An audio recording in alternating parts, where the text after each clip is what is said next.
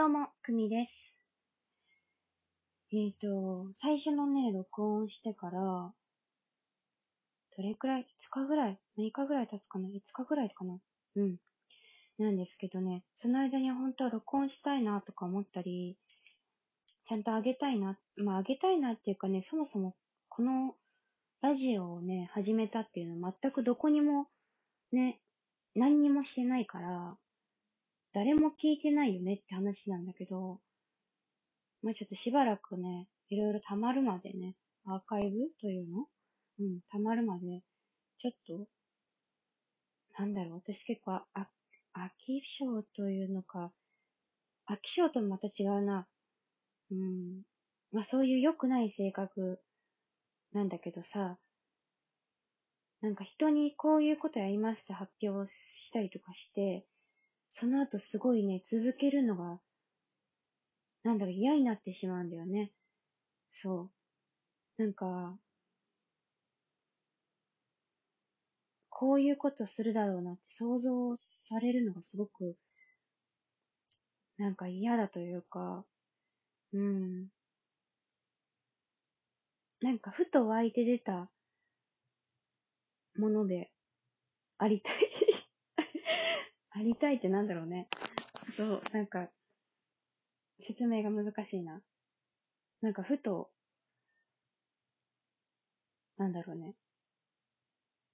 あ、えー、あったんだ、ぐらいの感じ痛くて。ね。まあ、本当はさ、普通にみんな聞いてたら、そりゃ、ね、SNS で見つけたらそりゃそうなんだけど、なんかちょっと嫌だなっていう気持ちがあったりもしつつ、まあ、ちょっと良くない性格だから直したいなと思いつつ、な感じでね、また収録をしています。で、この間は夜だったんだけど、今日はね、まだ日が明るいうちにやってますね。そう、私ね、完全に夜型の人間、夜型とかでも朝型とかってあんのかね怠惰なだけかもしれないなとか思ったりするんだけど、でも基本的に割と夜の方が得意で、朝早く仕事がある時とかがあるんですけどね、4時とかさ、もっと早いと3時とか2時とか、そういう時間に集合してお仕事することが、まあ多々あるんですけど、そういう時に、朝元気ないんだけど、お昼過ぎたぐらいからすごく元気になるんだよね。で、夜とかもめちゃくちゃ元気みたいな。ってことがね、まあよくありますね。子供の頃とかも特にそうで、なんか朝ごはんとにかく食べれなかったのね、私。うん。まあもちろんそういう体質な人たくさんいると思うんだけど、すごくお母さんを困らせましたね、私は。うん。朝何にも食べれないし、午前中のね、給食ぐらいまでの授業は結構、なんかテンションが上がらなくて、うーん、なんか、疲れたなぁじゃないけど、具合悪いなんてな感じの子供でしたね、私。小学校のね、高学年ぐらいになってくるとまた変わってくるんだけど、うん。体が大きくなる前は結構ほんと痩せっぽっちでね、ちっちゃかったから、それがすごくあって、コンプレックスというか不便だなぁと思うことが結構ありましたね。うん。そうそう。で、何の話をしたんだっけ？あ、そうそう、夜型の、そう、人間なんですよ、私は割と。うん、夜の方が元気になっちゃうっていう感じの。でも、この自粛期間になってから、まあね、2回、3回ぐらい、なんかその昼夜逆転みたいなことは、ね、直さなきゃみたいなことは結構あったんですけど、3回ぐらいかなあったんですけど、最近はね、朝すごく早く起きて、散歩に行くことが多くなりましたね。なんかね、朝の方が人がいないから、うん、なんかわざわざその昼間に出て、歩く、まあね、昼間出て人が多い中で歩くことにもすごく意味があるんだけど、そうそう、あんまり接触しない方がいいかなと思ったりもして、今日とかはね、朝、朝の何時ぐらいかな。朝焼け？が始まったとか、日の出が、日の出だなぐらいのギリギリのとこだったから4時ぐらいなのかな？うん。に散歩に行きましたね。で、すごいさ、朝焼けが今日、まあ、天気も多分良かったから、朝ね、すごく綺麗で、なんかアメリカンティーンネイジャーが好きみたいな色、わかる？ピンクとさ、薄、薄ブルーとさ、なんかそんな感じの色でしたね。コットンキャンディーみたいな感じの、ふわーっとした、すごく綺麗でしたね。うん。ちょっと朝散歩おすすめですよ、早朝。意外とでも人いるもんですけどね。そんな、ほんと誰もいない、人っ子一人いないってことは全然なくて、ランニングしてる方、ね、でもランニングしてる人もさ、マスクしてくださいみたいな感じになったって、なんか誰かのラジオで聞いたんだよね。ね。だから、結構大変だよね、それもね。息苦しいよね。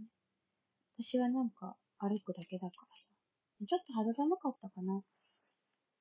ちょっと上着着て、ね、よかったら散歩とか、もう行ってる人もたくさんいるかもしれないけど、朝の散歩結構おすすめです。早朝散歩。で、なんかね、この録音をね、ボイスメモでまず撮ってから、アンカーっていうアプリを使ってるんだけど、アンカーの方に移して、えっと、あげるみたいなことをね、しているんだけど、そう、1回目っていうか1個目の、そのラジオを撮ってあげてから、このもう1個目をあげるまでの間に、実は何もしていなかったわけではなくてですね、そう、アンカーの、なんか意外、わかりづらいのよ、あの、なんていうの？全然言葉が出てこない。あの、サイト、サイト、なんていうの？アプリのその、システム？っていうの？なんか、システムじゃないよね、言い方。ちょっとなんか、出てこないです、急に。やだね。そうそう、なんかその、ボタンっていうかさ、ボタンって？ひどいね。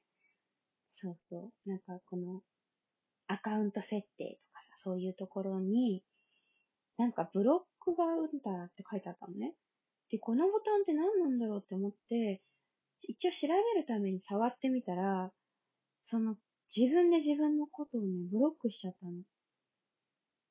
すごいよね。自分で自分のことをブロックする機能があるって、なんだそれって思ったんだけど、そう。で、自分で自分のことブロックしちゃって、設定できなくなっちゃってさ、あげれなくなっちゃったんだよね。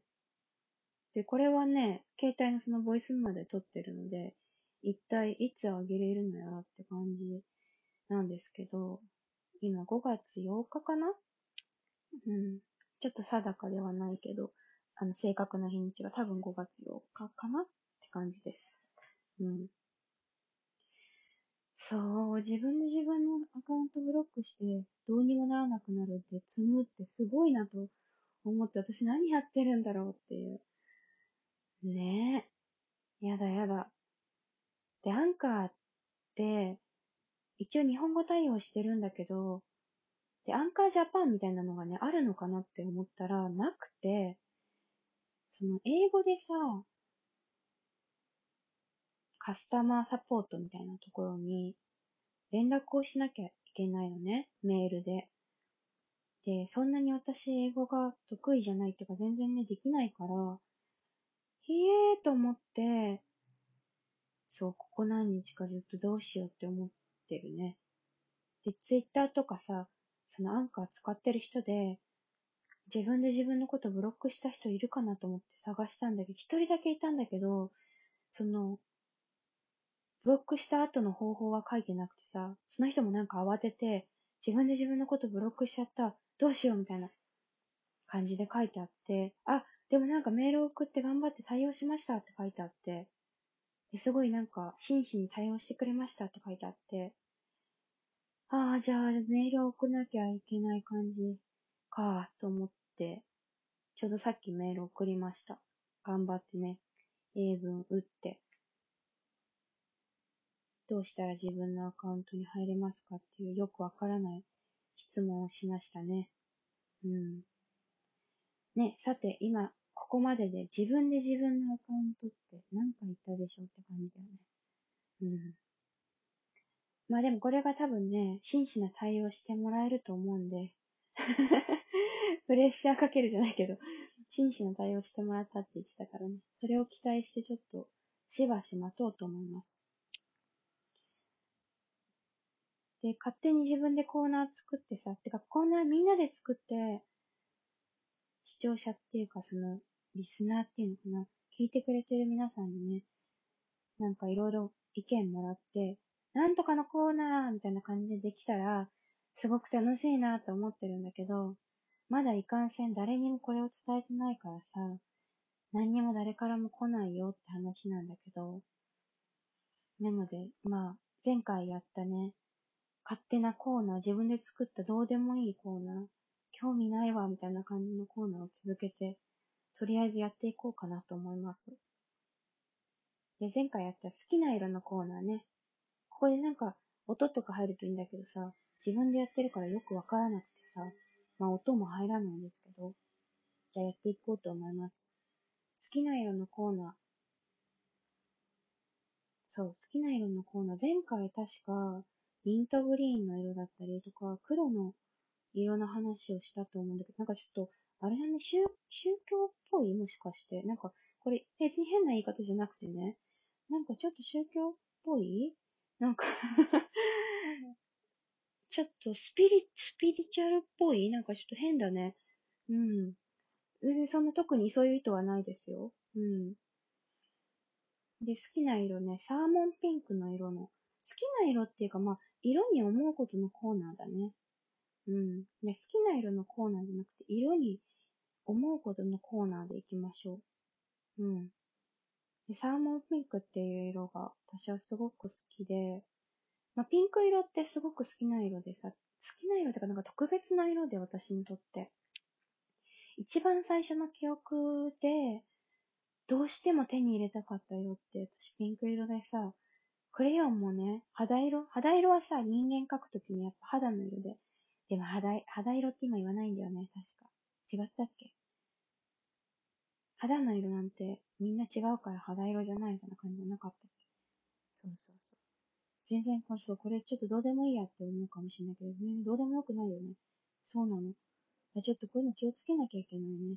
と思っています。まあでも、ちょっとわかんないので、肌色って、うん、ベージュ？肌色？うん、そうそう、その色がさ、あの、人を描くとき、女の子の絵とか描いてたからさ、やっぱり、うん、ちっちゃい時って。ちっちゃい時ってか、まあそう、小、中、ん？小学生とか、幼稚園ぐらいの時にね、のクレヨンの色って肌色とやっぱピンクが一番最初になくなるクレヨンの色で、すごくピンク色が目に留まるというかね、特別な色でしたね。で、すごいサーモンピンクのパーカーを持ってたんだけど、小学生の時に。初めてそのサーモンピンク、ピンクの中でもサーモンピンクって見た瞬間に、えー、何この色って思ったの。な、何この色みたいな。で、うち母親がね、ちょっと、なんていうの、わかりやすい、子供が着るピンク色とか、水色とか、黄色みたいな色があんまり多分うちの親って好きじゃなくて、結構茶色とかね、黒とか、ネイビーとか、うーん、なんか、シックな色とかが結構多分好きだったんだよね。だからそのなかなかピンク色って、ああ、わかりやすい。ま、まあピンクって感じの色を、なかなか持ってなくて、そう、その中でサーモンピンク色のね、パーカーを買ってもらってゲットした時ってすごくなんか衝撃だったんだよな。こんなピンクもあるんだ、みたいな。これだったら私でも着れそうだなっていうのも思ったし、うん。で、ずっとピンク色って好きだったんだけど、なんかさ、ある時から、なんかピンク色ってさ、シンボリックな色でもあるよね。なんか女性の色みたいになってる？うん。全然そんなことないんだけどね。男性が着ても、ね、スーパーかっこいいって私は思ってるから。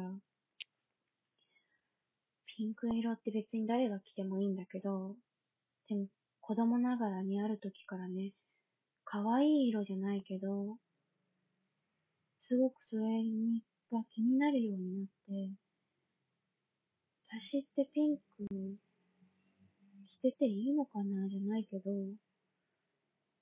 ピンクなんて似合わないかもって思うようになる時がさ、とかピンクってなんかすごく女っぽい感じがして、抵抗があるようになるっていうか、抵抗が生まれた時期みたいなものがあって、そうそう、そっからだからね、結構長い間ピンク色のものってすごく好きだったけど、こっそり持ってはいたけどね、手が出せないなって感じの時がありましたね。で、今はまた楽しめるようになってピンクが。うんま。すごく楽しいですよ。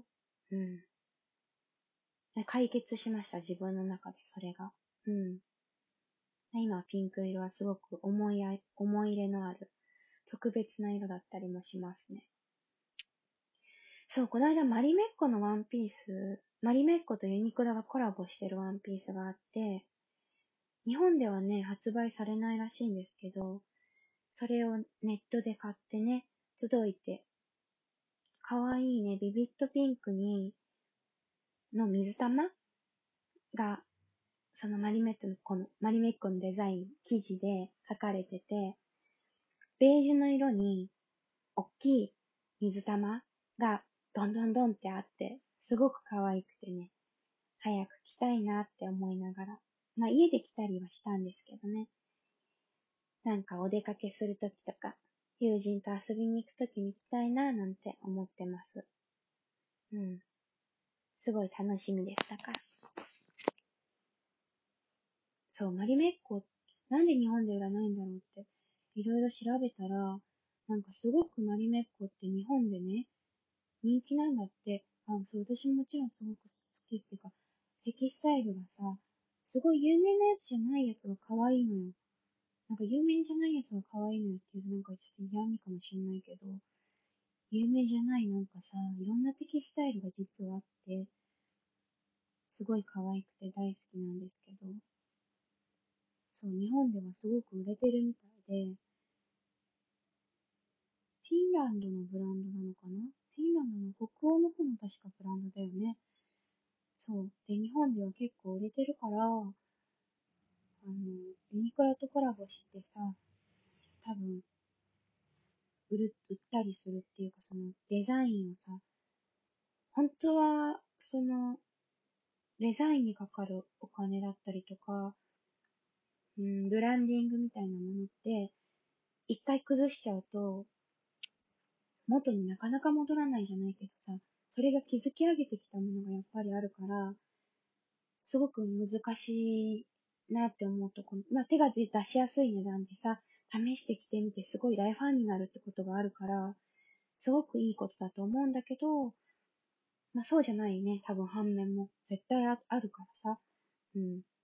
で、日本ではシェアがあるから、有名でね、売れているから、日本ではちょっとコラボして販売しないみたいなことを、なんかで読みましたね。記事かなんかで。うん。まあ本当かなどうかわからない。予測の多分ね、記事だと思うんですけど。そうなのかなとか思ってふわっとね。日本だったら多分すごく売れそうだからさ。うん。そうそう、ユニクロのコラボとか私結構好きで、あの、ユニクロ U って、る、うん、ちょっとなんかこの間も教えてもらったんだけど、また名前が出てこないの。ルミエールじゃなくて、なんだっけね。そうそうそう。その子、なんか、あれもデザイナーさんがさ、コラボしてやってるやつでしょ？あれも結構好きで。うん。よく見たりしてますね。欲しいのないかなって。あの、アナスイのコラボもね、それは日本で売ってるやつだけど、アナスイとユニクロのコラボも、すごく可愛かったですね。アナスイはね、結構前の、昔のシーズンのそれこそ10年とか前のアナスイの服が結構好きで、マリー・クワンツとか10年ぐらい前のやつがすごく好きで、あと、クレイジュとかもね、クレイジュ多分服はもう日本から撤退しちゃったと思うんですけど、10年ぐらい前のクレイジュの服とかもすごく好きで集めてましたね。うん。今もお家にありますし、着ますけど、そうそうそう。すごく、だからその、まあ、ユニクロとアナスイのコラボもすごく可愛かったですよ。うん。そうそう、そうなんです。ね、ちょっと、だいたいね、20分話さないぐらい、15分ぐらい話して、なんか、できたらいいなと思ってたんだけど、意外と話すことないね、私。うん。まあ、練習だね、でもこれは。ちょっとしばらく本当にお聞き苦しいと思いますが、お付き合いくださいって感じで。まあ、ちょっと付き合いきれないって人はね、しばらく私が修行して、アーカイブが溜まったらぜひね、また聞いてくださいって思ったりします。うん。で、ちょっと日常のエッセイみたいなやつを前回やったんだけど、今日の日常のエッセイはじゃあ、手紙。そう、私にとって手紙。一番最初に自分で手紙を書いて渡したのって、覚えているのはね、幼稚園の時ですね。幼稚園の年中さんかな？うん、年中、あ、違うわ。年少さんだ、あれは。年少さんの時に、まあちょっと私、マセガキだったというかね、なんか今考えるとすごい、キモい、キモい子供だなって思うんだけど、気になってる男の子がいて、その子にね、手紙を書いたりしてましたね。お母さんに渡してもらって、その、その子のお母さんにね、渡してもらって、お家で書いた手紙を渡してましたね。うん。懐かしいです。何を書いてたのかとかは多分全然覚えてないんですけど、まあでもちょっと好きとか多分書いてたと思うんだよね。いやー、お恥ずかしいって感じの。うん。で、その男の子はね、その年少さんから年中さんに上がるときに、引っ越してしまったんだけど、未だにそこのお母さんからはね、うちの母親の方に年賀状が来たりしてますね。うん。懐かしいですね。で、その次の手紙はね、その次の手紙っていうか、その次の記憶っていうか、よく手紙を書いてたのって、いつかなあ、でも、その手紙で思い出したけど、母親からね、一度だけ手紙をもらったことがあって、あれは小学校の卒業の時だな。その時私も手紙を書いたと思うんだけど、お母さんから手紙をもらって、でもね、全然内容覚えてないの。うん。でも、おめでとうって書いてあったと思うんだけど、卒業の。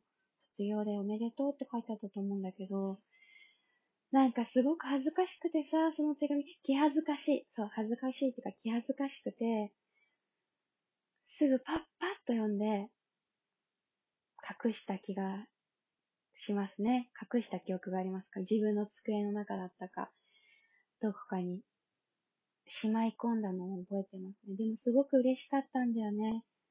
うん。気恥ずかしいのでも8割ぐらい。もう恥ずかしいって思った。うん。でも、ちょっと期待して開けたね、やっぱり。どれだけ書いてくれてるだろうとか。すごく期待して開けたのを思い出しましたね、今。でもね、意外とね、さっぱりした手紙だったの。そう。内容とかも全然思い出せないけど、ちょっとね、ショックだったのをね、今思い出しました。すごくね、恥ずかしいのに、ふーんって感じで開けたのに、なんかそんなにたくさんの文章は書いてなくて、なんかちょっとだけ、ああ、うん、そっか、みたいな。ちょっとだけがっかりしたのを覚えてます。でも今考えると、お母さんもちょっとね、気恥ずかしかったんだと思うな。うん。なんかね、良くも悪くも、かしこまってというか、改まって、ありがとうっていうの、今はすごく言うね、関係性になったんだけど、その子供の頃とか、ちょうどね、卒、小学校卒業する時ぐらいから、私は少しずつ反抗期みたいなものが始まってきてたから、うん、そういうのも相まってすごくなんだろう。なかなかありがとうとか、お母さんのこういうところが好きとか、言える感じじゃなかったからさ。うん。お母さんももしかしたらそうだったのかもしれないよね。うん。か、うちのお母さん結構さっぱりしてるというか。でもさっぱりしてるけど寂しがり屋なんだよね、うちのお母さん。びっくりするぐらい。そうそう。ね、急にお母さんの話しちゃった。そう。だから、どうしたらいいかわかんなかったのかも。うん。今思うとそういうところもね、愛しいなと思うポイントだったりするんですけど。で、その後ね、中学校、高校って女の子同士で手紙のやりとりすごくたくさんしました。もうそれもね、全く内容覚えてない。でも手紙って読み返す、たまに読み返すんだけど、ほんとくだらないことばっかり書いてるんだよね。うん。ね。くだらないことばっかり書いてて。でも可愛くて、それが可愛くてというかね、いい思い出ですね、それは。うん。で、その後ね、20歳、19歳、20歳ぐらいの時かな、また手紙をね、今度は住所を教えてもらって、書くようになったんですよね。でもその時なんて、今もそうだけど、手紙なんて出す人いないからさ、でもその、吉祥寺に、今もあるのかな吉祥寺にね、レターセットっていうか、あの、ろうそくで溶かしてスタンプとかも、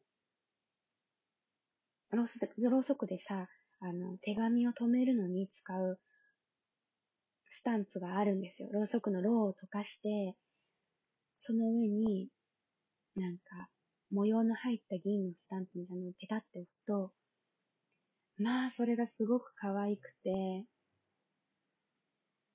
で、幼馴染の友人がね、一人、男の子、今イギリスに住んでるんだよね。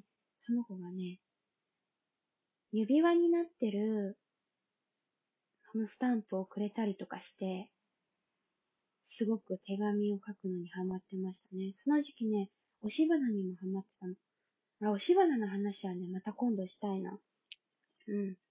押し花っていう、なんか、題材でまたそれをお話ししたいと思うんですけど、まあ、押し花にハマってて、その押し花なんかをね、手紙に入れて、結構いろんな人にね、急に住所聞いて送りつけたりしてましたね。でも帰ってくると嬉しいんだよね、手紙がね。そう。最近ちょっとできていなかったから、またやりたいなぁなんて思ってます。手紙ってもらうと嬉しいよね。うん。恋人にもたくさん手紙書いたな。まあ、恋人からね、手紙が返ってきたこと私実は一度もなかったりするんですけど、好きな男の子から手紙が返ってきたことって、今思い返せば、その幼稚園の時からね、ないかもしれないですね。あ、なんかすごく独りよがりですね。大丈夫かな？うん。恋人から手紙とかもらったら嬉しいね。ワクワクするね。書いてくれないかな 好きな男性に私は手紙をだからもらいたいですね。うん。友達同士で手紙のやりとりするのだからすごく好きなんで、今またね、書きたいなって、こんな時期だし、どうでしょう、お手紙書いてみるのは。私もまた手紙書きたいなって思いましたね。ちょっと書こうかな。うん。最近誕生日だった友人もいるから、ちょっと、なんか長引きそうだからさ、この自粛期間もまた伸びちゃったりしたから、手紙出そうかなって今思いました。うん。今日はそろそろここまでにしようかな。うん。なんか、うんっていうのとかすごい減らしたいね。急にね。じゃあまた。次の回でお会いしましょう。